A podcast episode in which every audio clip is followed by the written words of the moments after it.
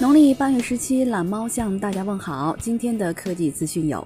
中国移动表示，年内月度流量降至每兆一分钱以内，也就是每 G 大约十元钱。NVIDIA 今天正式在推特宣布，RTX 2070显卡将于十月十七日上市，售价四百九十九美元起，FE 版售价五百九十九美元，预计国行定价四千一百九十九元和四千九百九十九元。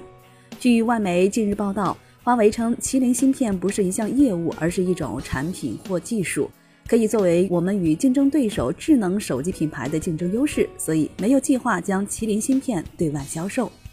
昨晚，外网流出了红米 Note 6 Pro 的开箱视频，搭载骁龙六三六加六点二六寸刘海屏，配备三加三十二 G 存储。前置两千万加两百万像素双摄，后置一千两百万加五百万像素双摄，四千毫安时电池，运行安卓八点一系统。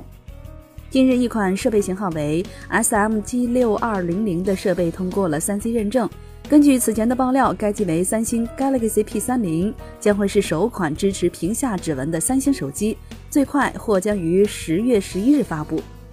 外媒刚刚公布 iPhone XS Max 的预估成本约四百四十三美元，加上每台七十美元研发费用，总成本为五百一十三美元，折合人民币三千五百元。其中屏幕总成本八十点五美元，A 十二加基带七十二美元，相机四十四美元，存储六十四美元。吐槽 iPhone XS Max 物料成本低的网友，给你一千美元，你能造一个？觉得视频还不错的话，欢迎点击关注订阅我们。您还可以添加公众号 VZOO 投票留言上墙，掌握最新科技动态。